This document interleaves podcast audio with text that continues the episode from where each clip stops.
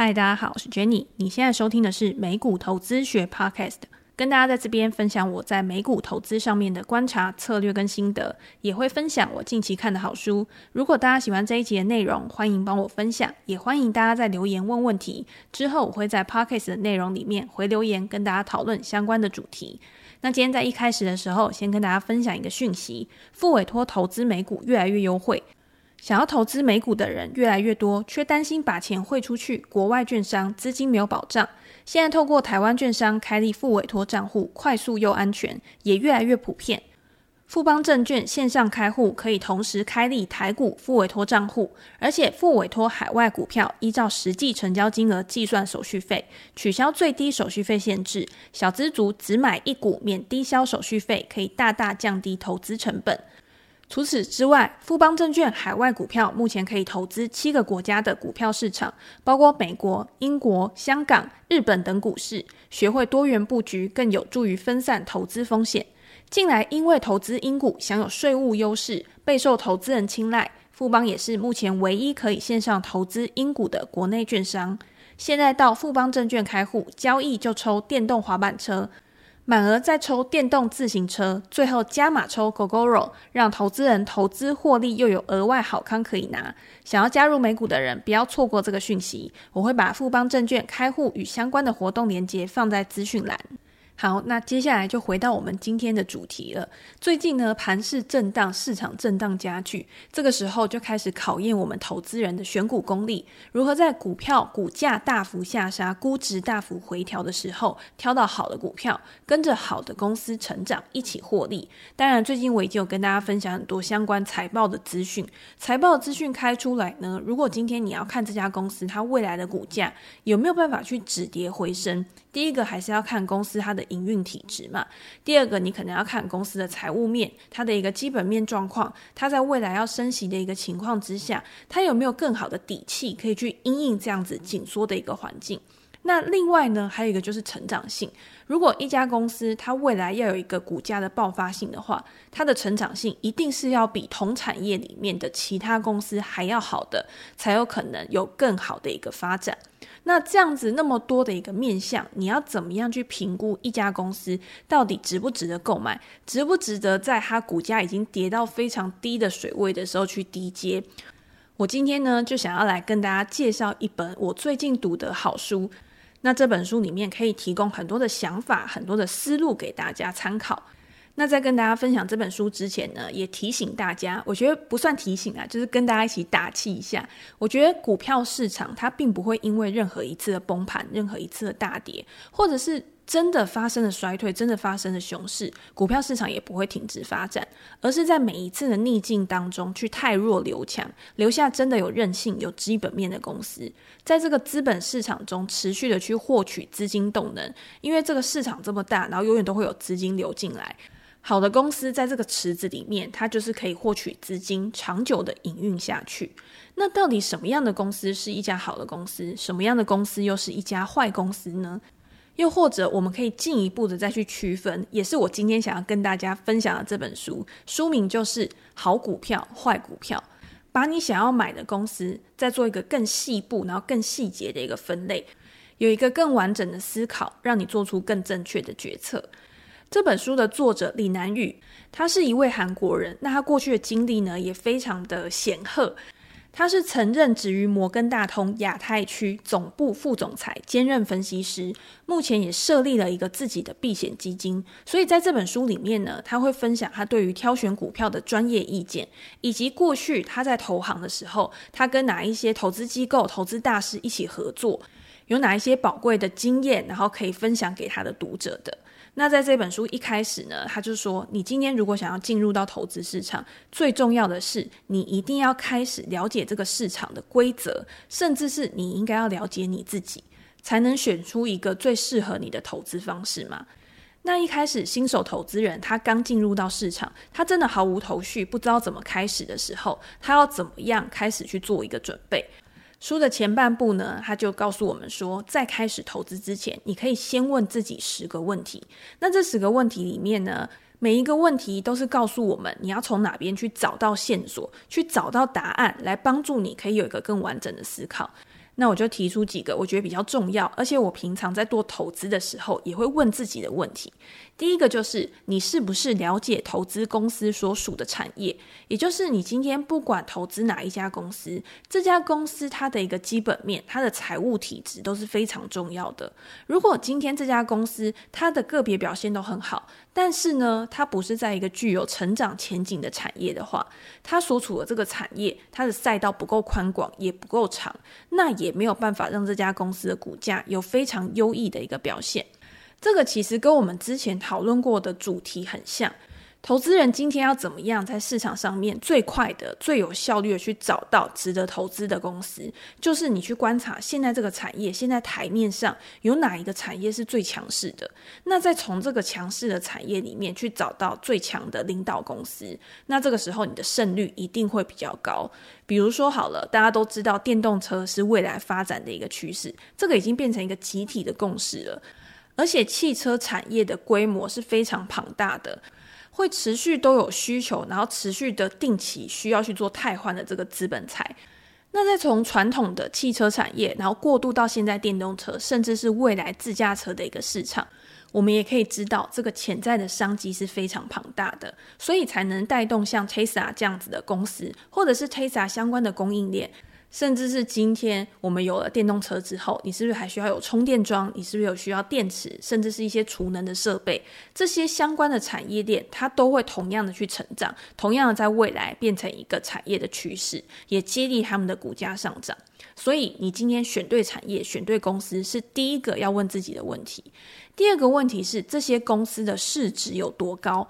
一家公司的市值指的是它的股价乘以流通的股数嘛？这个也是我们市场给这家公司的一个价值认定，反映了我们对这家公司的信心程度。当我们觉得对这家公司前景越乐观，我们是不是就会投入越多的钱进去，也就会去推升这个市值的上涨？那这个时候，应该就会有听众或者是读者想到一个问题：如果今天我们是以价值投资来考虑要不要投资一家公司的话，我们为什么要去关注一家公司的市值？我们应该是去关注这家公司的内在价值，在它的股价低于它的内在价值的时候去买进。等待市场回归来获利嘛？但是大家要知道，今天一家公司的股价，它除了跟它的基本面有关系之外，它还有很多的因素去影响它。比如说市场上面的情绪，市场上面的共识也是很重要的。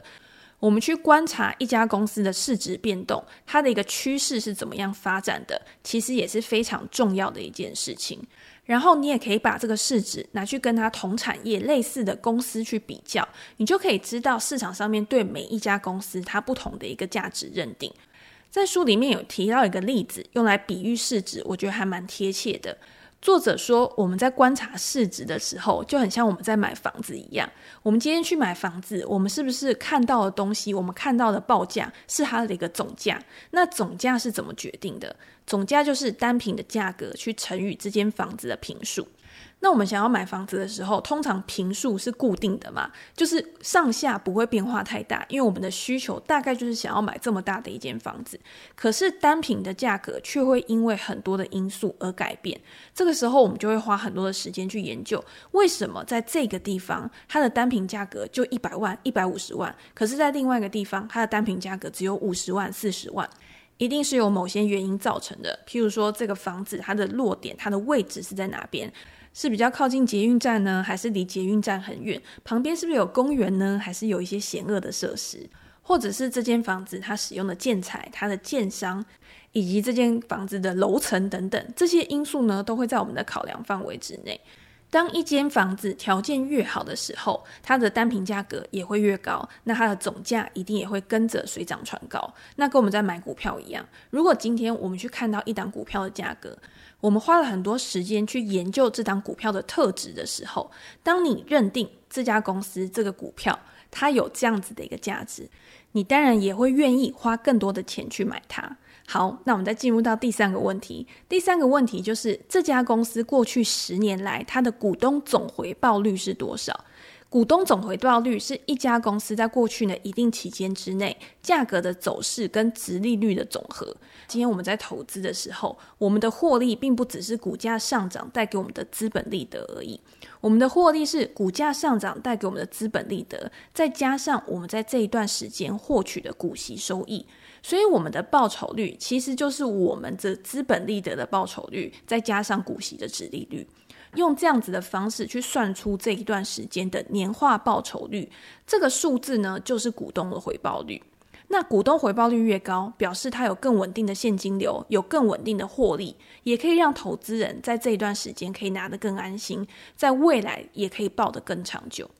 那在书中呢，作者有提到了我觉得蛮有趣的例子，他就讲到家族企业，他认为有很多的家族企业营运的很好。这些家族企业呢，都拥有很高比例的股份，所以在这样子的情况之下，他们会更专注的在提升公司的成长，可以提供给他们的股东更稳定的报酬。像欧洲就有很多的家族企业成功的案例，很多的精品品牌都是家族企业，像我们熟知的 LVMH 或者是开云集团等等。那美国呢？我们这个美国的投资市场也有很多的家族企业，比如说我们很熟的沃尔玛就是家族企业，雅诗兰黛或者是好时巧克力，这些呢都是股价长期成长的优质企业，也带给他们的股东很优渥、很不错的一个回报。虽然说大家会在过去这几年啊，会觉得科技股的成长好像表现是优于这些日常常见的品牌的。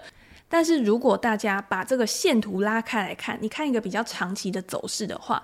这些看起来平淡无奇的公司，他们的股价走势也是非常惊人，所以真的不能小觑他们在产业中跟在投资市场中的重要地位。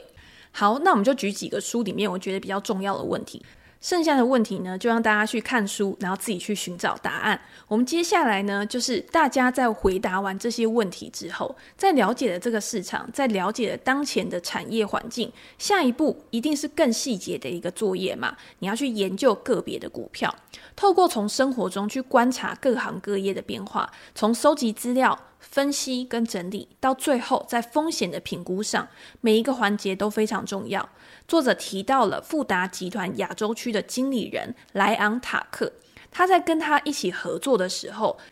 这位莱昂塔克在当时投资了韩国 LG 生活健康这家公司，他那个时候就遵循了一套研究流程。首先是他发现了 LG 生活健康更换了管理层，新的 CEO 上任的时候，为这家公司注入了一个新的气象。大家还记不记得之前我们也提过，常见的催化剂，也就是激励股价走向下一波趋势的催化剂。这个催化剂呢，通常有可能是财报，有可能是更换管理层，有可能是有新的产品推出，也有可能是他卖了公司的一些资产啊，然后有一个一次性的获利。当有这些消息传出来的时候，通常都会吸引投资人的目光，想要进一步的去研究这家公司有没有投资机会。那当那个时候呢，莱昂塔克他就发现了，诶，公司换了 CEO 之后。马上设立了一个新的事业目标，专注执行在新的策略上面，而且在这一段时间之后呢，也改善了公司的利润跟现金流。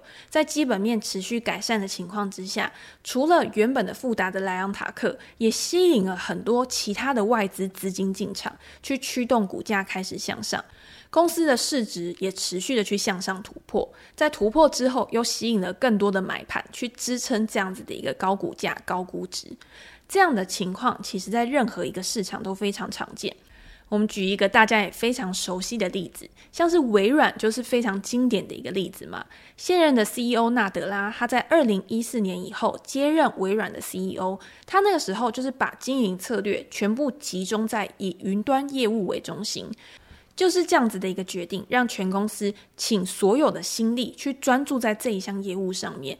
让微软的营收跟获利重新的开始快速成长，也让微软的股价重新振作，市值在这两年创下历史新高。公司在赚钱之外呢，它获得的这样大量充沛的现金，还可以用来回购股票、支付股息。又或者是它可以用来合并跟收购，让公司有一个更强的护城河，也可以有更多不同回报股东的方式。好，刚刚我们上述讲的都是对公司的一些质化分析，包括产业前景啊，到最后我们讲的经理人的特质有没有办法带领公司重生？我们接下来呢，想要用更客观的方式，用数据等条件来把公司进行分类。在后面的这个部分呢，在书中作者就把看似复杂而且困难的股票市场进行分类，他把它分成四个类别，这四个类别分别是好公司、好股票、好公司、坏股票。坏公司好股票，坏公司坏股票，大家有没有听完觉得好像在绕口令，有一点搞不清楚了？我们就分门别类的来跟大家介绍这四个分类有什么差别。第一个，大家应该会觉得很奇怪，好公司照理来说，它发行的股票应该就是好股票啊。那你今天如果是一家坏公司的话，你发行的股票应该就是坏股票。我们投资人就是应该要尽量避开。可是为什么又有好公司是坏股票，或者是又有坏公司是好股票的一个情况，而且还让我们买了之后可以获利？我们先讲好公司跟坏公司的差异。好公司跟坏公司的差异，主要就是依照我们前面讲的基本面来评估。通常大家用尝试就可以判断得出来这家公司是好还是不好，因为好的公司它基本上就是会提供好的产品跟服务，而且因为它有竞争优势，所以可以去巩固它的获利能力，而且都是会赚钱的好公司。你去看它的盈余，可能都是持续成长的。除此之外，这些公司可能也在高速发展的一个产业上面，所以市场认为它在未来仍然有非常大的一个成长潜力。但是，好公司在成长的过程当中，也有可能慢慢的变成一间坏的公司。像我们刚刚一开始提的传统车厂，传统车厂在一开始的时候，它可能也是透过产品的创新跟产品的改革，去占据产业中的一个领导地位。但是，这个产业在慢慢的发展过程，有新的产品推出来，电动车的趋势形成的过程当中，你就有可能会丧失一个好公司的条件，去落入到坏公司的分类。那好公司也有可能是因为有一个非常优秀的经理人嘛，这个经营的团队可以把他的资金配置在最适合的位置上面，为公司创造出长期的一个价值。可是如果这个管理层一旦开始决策错误，一旦他开始去挥霍，去开始乱投资的时候，那到最后，它也有可能会变成一家坏公司。这也告诉我们，商业世界一个企业的营运，它是有可能不断在改变的。我们今天在投资了一家公司之后，我们还是要去观察公司持续的一个动态，它持续的一个变化，才知道我们要不要继续握住这家公司的一个股票。如果这家公司一直都可以维持一个好公司的样貌，那它当然可以为我们带来长期而且持续性的投资收益。可是，如果今天它慢慢的转变成一间坏的公司的话，那它就是逐渐开始衰败，变成一种价值陷阱。就算我们今天用非常便宜的价格投资它们，到最后有可能还是会带来亏损。这个也符合巴菲特常说，今天用合理的价格去买进一间好公司，跟着这家公司持续的成长。其实是会好过用一个很便宜的价格买进一间烂公司的。好，可是还是有可以投资的坏公司哦。我们刚刚有讲嘛，今天就算是坏公司，它也有可能是一个好股票嘛。这个也是投资市场上面很有趣的一个地方。虽然说投资坏公司长期会让我们的钱持续的贬值，但是它在短期还是有可能创造机会，为我们带来不错的获利。只不过大家在投资这类型的公司的时候，也要小心。因为这类型的公司虽然有更大的机会可以暴涨、突然爆喷，但是它也潜藏着比较大的风险。投资人必须更有纪律的，然后更敏锐的对这家公司的变化做出相应的决策。那什么时候会是这些坏公司好股票的最佳机会呢？当市场上面所有人都忽视这一家公司、唾弃这一档股票的时候，股价因为极度悲观的情绪而过度下跌，就会制造出一个获利的机会。比如说，景气循环股就是坏公司好股票的常见类型。大家有没有想过，景气循环股比较适合在哪一个时间点投资？是本益比非常低、看起来非常便宜的时候，还是当本益比非常非常高、股价看起来非常昂贵的时间点？景气循环股简单来说，就是会受到景气影响，呈现明显周期波动的股票。当他们的股价跌到极低点，百分之百去反映了利空消息的时候，这个时候就会产生了坏公司好股票的机会。这种股票在上涨的时候，可以从低点上涨好几倍，然后达到一个极端高点的时候，又开始进入一个下跌的周期，持续不断的循环。那大家就想啊，常见的景气循环股有哪一些呢？在历经了二零二零年的疫情之后，这两年大家可以算是经历了一个非常快速的景气周期。从意外的大幅衰退、百业待兴，到联准会的宽松政策开始提振需求，对于能源、原物料、海运、造船这些产业来说，都会有相当大的一个利多影响。所以你也会看到这些公司它的股价随之飙涨。那另外，市场相当看好后市的半导体类股，其实也算是景气循环的一种。半导体类股也是有循环的，它的价格主要也是由供给和需求的变化去影响。虽然说大家会觉得，诶，现在这个社会里面啊，网络、云端、通讯这些产业带动一个趋势，未来不管是在 AI、智慧车、智慧家庭、智慧社会。都有可能对半导体的需求有相当大的一个提升，所以你会觉得半导体产业现在受到循环的影响可能会降低，但是它还是会受到供给跟需求的影响。投资人仍然应该关注产业中的相关讯息，来决定半导体类股或者是它里面相关的公司，它的合理价格大概是多少，去拟定一个更好的买卖点。当需求开始下滑，当产品价格开始下跌的时候，景气循环股就会开始出现利润率下滑，甚至是发生亏损的一个情况。这个时候，常见的估值指标本益比，你可能根本完全都算不出来，或是当获利低到很低的时候，这个时候你算出来的本益比可能好几百倍、好几十倍，那就是这些景气循环股最好的一个进场点。反观，当获利开始攀升，本益比开始低到一个个位数的时候，这个时候你反而应该去考虑卖出手上的股票。好，那大家听完之后就知道，我们刚刚一开始讲的是，如果今天你有成长的产业，然后你今天体质很好的话，有竞争优势的公司，你最好找一个合理的价格去买进。但是如果今天是景气循环股的话，你最好是让它在非常谷底的时候。当大家都看衰它，当它的估值看起来非常昂贵的时候，再去买它。不同的产业、不同的公司，它可能有不一样的评估方式。所以你要先了解你买入的股票到底是属于哪一个种类的，然后你再用相应的研究流程、相应的一个规则去了解、去设定一个你的进场规划。我们在这边先来简单做一个结论。也就是说，可以属于坏公司的公司啊，它的基本面基本上是相当平淡无奇的，它没有太多的一个成长性，也没有让市场有美好的想象空间。但是呢，这些公司还是有存在在这个市场上面的必要性，他们是具有持续性的需求的。这个时候，你只要去观察公司价格的变化，它就可以去作为一笔好的投资。可是，如果今天它是一家好公司，可是它也有可能会变成一家坏的股票。这个时候的重点其实就是放在估值上面了。一家好的公司，如果市场给它的溢价太高，已经把所有未来可能实现的愿景都已经 press in 在一个当前的股价上，那这家公司它就称不上是一档好的股票，而是一档坏的股票了。所以接下来我们就要知道，那到底要怎么样去看一家公司的估值，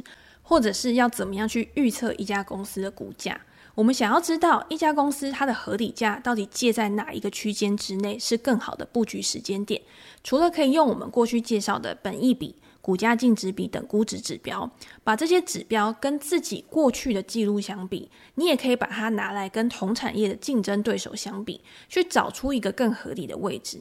那另外一种方式呢，是你可以去观察公司的长期利润周期，透过这样子的方式来估算一个合理的股价。要知道，任何一家的公司，它的营收都不太可能长期的维持在一个高速增长。通常，一个好的产品或者是一个好的服务，它会创造出一条成长曲线。可是，这个成长曲线在高成长期过了之后，它会慢慢的趋于稳定，趋于平坦。除非公司它又创造出一个新的产品，然后再创造出第二条成长曲线。那如果今天它没有这样做的话，在这样子的情况之下，我们可以去观察公司的营收跟获利，它是不是有表现出一个比较明显的周期，或者是一个上下的区间，来拟定一个公司的营运计划表，去计算出合理的股价。在决定的目标股价之后呢，我们就可以耐心的去等待这个股价到达理想的位置，也在这个过程当中持续的去追踪公司的动态，反复的思考有没有自己遗漏的地方，有没有自己的盲点。如果有新的资讯进来的时候，你也可以根据新的资讯去调整你对公司的一个预测跟估值，可以有一个更完整、更全面的一个决策。我们今天呢，就把这本书里面我觉得比较重要的一些经验或者是内容跟大家分享。有兴趣的读者可以再去翻翻这本《好股票坏股票》，相信会对大家在做投资决策的时候，拟定一个系统化的流程跟思考逻辑有更多的帮助。那如果大家有任何的问题，也欢迎留言给我评价，看你想要听什么主题或者是好书，我们之后的 podcast 再跟大家做一个讨论。那今天就先分享到这边喽，拜拜。